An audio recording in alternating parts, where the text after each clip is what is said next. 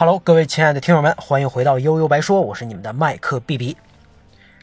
说到鸦片战争这四个字儿啊，大家脑海里会想到什么呢？先给大家几个选项啊：开满遍野的美丽罂粟花儿，英国人面对利益贪得无厌的嘴脸和发动战争的凶残，清政府腐败窝囊像个卢瑟一样的德行，还是当时百姓吃瓜麻木不仁的神情呢？对于咱们这些经历了九年制义务教育的社会人来说，鸦片战争这四个字儿啊，可能意味着很多，多到反而都有些反感和麻木啊。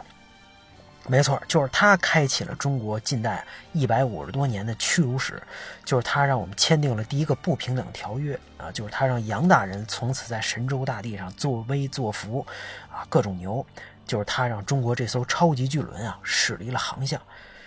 那为什么你说英国人丧心病狂的把鸦片卖给咱们啊？咱们呃，英国跟咱们怎么就打起来了？打起来之后，咱们是不是真的就不堪一击呢？说历史啊，其实容易特别说的无聊。好在这段历史的原材料非常丰富，并不枯燥。我也查了很多内容啊，而且那个时候的天朝人和英吉利人似乎还都十分幽默，至少不会让只喜欢看爆米花电影的同学们失望，甚至时不时呢还能来点喜剧的效果。鸦片战争啊，本质上是咱们跟英国之间啊关于通商的战争，鸦片只是导致冲突发生的一个表面因素。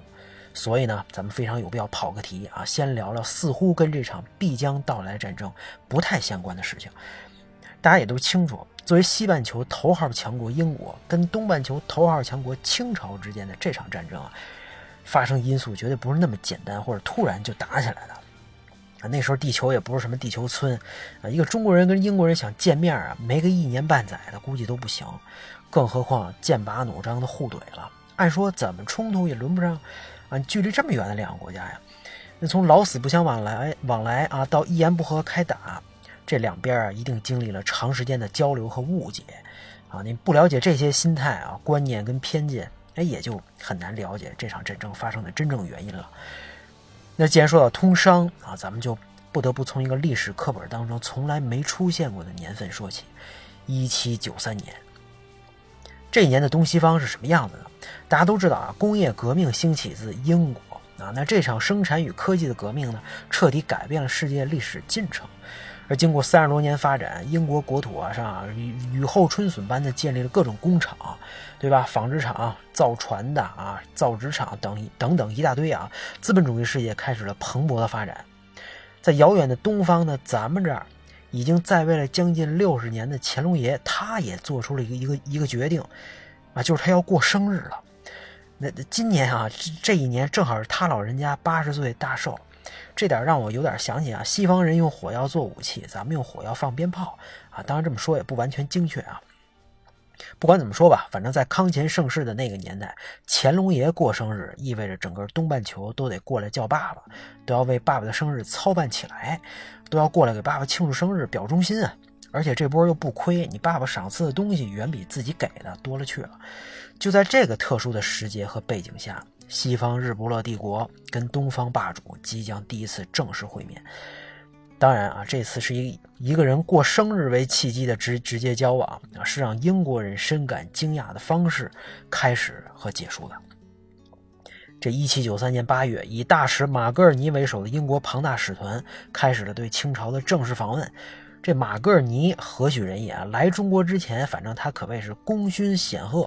啊，被政府任命之后呢，本来都快退休了啊，他非常亢奋，终于有机会来到这个神秘的东方古国了啊，而且长长见识，还能见到东东方的大皇帝，对吧？当然，他也知道这趟可不是旅游，是带着任务来的啊，靠着过往的外交经验跟水平和以前辉煌的履历啊，什么开放通商口岸啊，互惠互利，扭转贸易逆差等等啊，都不是事儿。八月份啊。这这这个经过了将近一年的海上航行，这庞大的使团舰队终于到达天津港口，啊，这支史无前例的外交这这这个外交代表团经历了千辛万苦，当然就像刚才说的，是带着使命来的。我来这儿可不仅仅是给皇上过生日来了，啊，要平等的跟乾隆爷互派使节，谈判签订两国贸易协议啊，平等的啊，在这儿是平等的这三个字非常重要。当然，这世界上一厢情愿的事儿多了，初来乍到的他充满了乐观主义啊！踏上这个中国土地上，注视着洒满阳光的海岸和迎面飘扬的各色彩旗，他看到的呀都是希望，全然不知这个东方的国度跟所谓的现代化国家之间啊有着多么巨大的鸿沟。初来乍到之后的各种欢迎和仪式，确实让他们啊感受到了巨大的希望啊！总结起来就是排场绝对给足面子，赠送的食物令人惊讶无比啊！大使们都惊呆了啊！说这天朝对待远道而来的客人太热情了啊！其实估计你说是不是咱们那时候都觉得这帮洋人缺嘴，把他们当成要饭的了啊？当然，对这些这个外国贵客来说，这些都是惊鸿，仅仅是惊鸿一瞥啊！真正让他们不理解的事儿还在后边。首先，咱们飘着的旗帜上写的是英吉利共使，那共识这俩字儿跟英国人英国人自认为的身份就就不一样啊。他们估计没想到，对对清朝来说，他们这趟远行啊，我估计跟什么越南、朝鲜上贡本质没什么区别，只不过是看您啊人数众多又路途遥远，咱们把这仪式感做得更加盛大一些，让它更有气氛、更有仪式感啊。但都是大清。大清朝盛德四海，统一万国的工具啊！咱们确实也这么写的啊，叫什么？天朝圣德四海，西夷英吉利，万里来贡。这也是为什么当这个清朝人员随便打开英国人送的东西，那时候英国人很不爽啊，因为咱们坚持认为你这些送的就是贡礼。那当然了，这些之前的小摩擦啊，根本就不是事儿，因为随着距离皇帝越来越近，让一一个让双方争执不下来的漫长话题出现了。磕头，关于来中国啊见皇帝的礼仪，这马格尔尼啊也并非一无所知啊。当年荷兰人为了能跟中国通商，那得在皇帝爸爸面前跪了，而且还上了英欧洲的报纸。但是日不落帝国英国可不可不可不像荷兰那么怂啊！虽然我会向你表示最大程度的敬意，但我不低你一头啊！刚才说了平等的啊，那下跪磕头就是对我大英帝国的侮辱，是对英国女王的侮辱。前来说服英国人的清朝大员啊，显然他们也是带着任务来的。一开始还能玩玩中国人说话的艺术啊，扯一扯什么啊，你们这衣服穿的太紧啊，不方便行动啊，尤其是这护膝不方便啊。啊，后边干脆就直截了当了啊，亲自示范怎么跪啊，你不同意我就不走。双方僵持不下，气氛一度十分尴尬。对英国人人来说呀，这为什么必须得跪，就跟中国人那时候为什么留长辫子一样，不能理解。啊，好在最终的结果呀，算是缓和的。经过了一个月的扯皮，在礼仪这件事儿上，乾隆允许马格尔马格尔尼一行啊，不行跪拜礼，行英国礼啊。当然，你拉着皇帝手亲一口，这样算了啊。我估计乾隆啊，也觉得生日会上不能少了这些远道而来的洋人，这显得他多拉风啊。而且在正式这个觐见皇帝的时候，马格尔尼确实是屈膝致敬送上。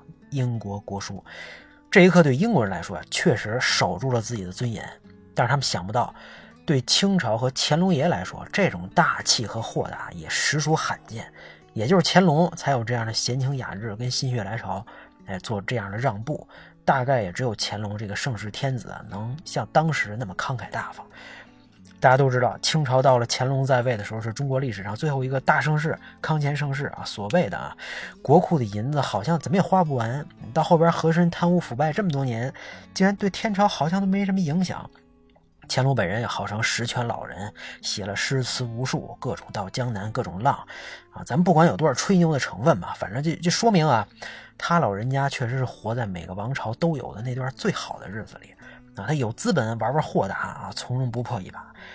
你看他之后，嘉庆皇帝一继位，国势马上急转直下啊。你你对吧？一八一六年，这是后边了。一八一六年，又一个英王特使，就是因为拒绝磕头，到北京，刚到北京就被嘉庆驱逐，毫不客气啊。他这嘉庆皇帝自己还顾顾不过来呢，没心情跟你玩什么豁达。所以你看，这看似简简单单的一跪，映射了当时整个中国的心态。而这种气定神闲的状态呢，哎，其实直到今天啊，今天的我们可能都在苦苦追寻。不管怎么说，乾隆接过国书，哎，回赠这个绿如意给马格尔尼跟他的搭档。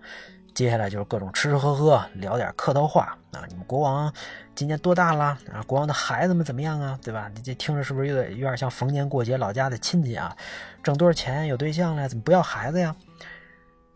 然而，对于希望大干一番的英国人来说啊，没想到的是，啊，即使大度如乾隆皇帝，也不会再给他们之外更多的东西了，对吧？他们以为啊，见到皇帝只是这次访问的开头，其实呢，已经画上一个句号了。这一通中国游之后，和珅、和中堂已经在跟他们谈回家的行程了。这时候英国人发现，这我们他妈正经事儿还没谈呢，对不对？我们不急着走，我们也能适适应中国的气候，赶紧摊牌。我们这次来啊，不仅仅是联络感情的，要形成长久的友谊啊。我们希望作为英王的代表，久驻北京，商量两个国家之间的各种事儿啊。您要是希望同样派使节驻英国，我们也欢迎啊。另外啊，我们希望除了这个什么广州之外啊，其他地方也能开放交易，而且给这些商人们一个小岛来居住，对吧？我们存放一些货物啊。那为了有所交代，这马格尔尼还把所有请求做了一个哎正式文字的说明。可是乾隆这回帖也很严肃，总结起来就是啊，你们提的要求万万不可行。跟天朝的传统背道而驰啊！我们统一万国一视同仁，要是答应你们英国人，其他这些国家都跟都效仿，都来找我们，这可怎么办？我们难道还能都同意吗？啊，这种答复也就断定了马格尔尼一行基本一无所获，他本人也大失所望。你任凭他把嘴巴说烂，也无法让这能自给自足的清朝 get 到他那点。西方社会的准则在这儿，他就不管用了。当然，不管用的东西还有很多啊！直到英国人发明这个知道鸦片这个东西，那这次出访呢，用东印度公司一位职员的话来说，就是什么呢？就是马格尔尼一行啊，受到了最礼貌的迎接、最殷切的接待、最严密的监视和最文明的驱逐。对马格尔尼本人来说，他并没有亲历鸦片战争。离开中国之后呢，他又出访什么萨丁王国呀，啊，什么反法同盟啊，好像还被任命为好望岛总监啊。一八零六年逝世了。那对他来说呀，唯一的安慰就是北京当时有一位老神父啊，也是唯一在北京居住的英国人，还是懂他的，告诉他呀，中国一直就这么个姿态，也没什么坏心眼儿。西方各国玩的这套呢，中国人确实是不知道，也不感兴趣。但俗话说呀。水滴，对吧？水滴石穿，铁杵磨成针啊！只要咱们努力，总有成功那一天。只不过他们想不到，那一天啊，到来会如此遥远。而且呢，英帝国利益优先和殖民主义的本质，也根本等不到那一天的到来。鸦片战争前的这几十年啊，双方不理解偏见只会越发激烈，而英国人呢，也将逐渐摸到这其中的门道和规律。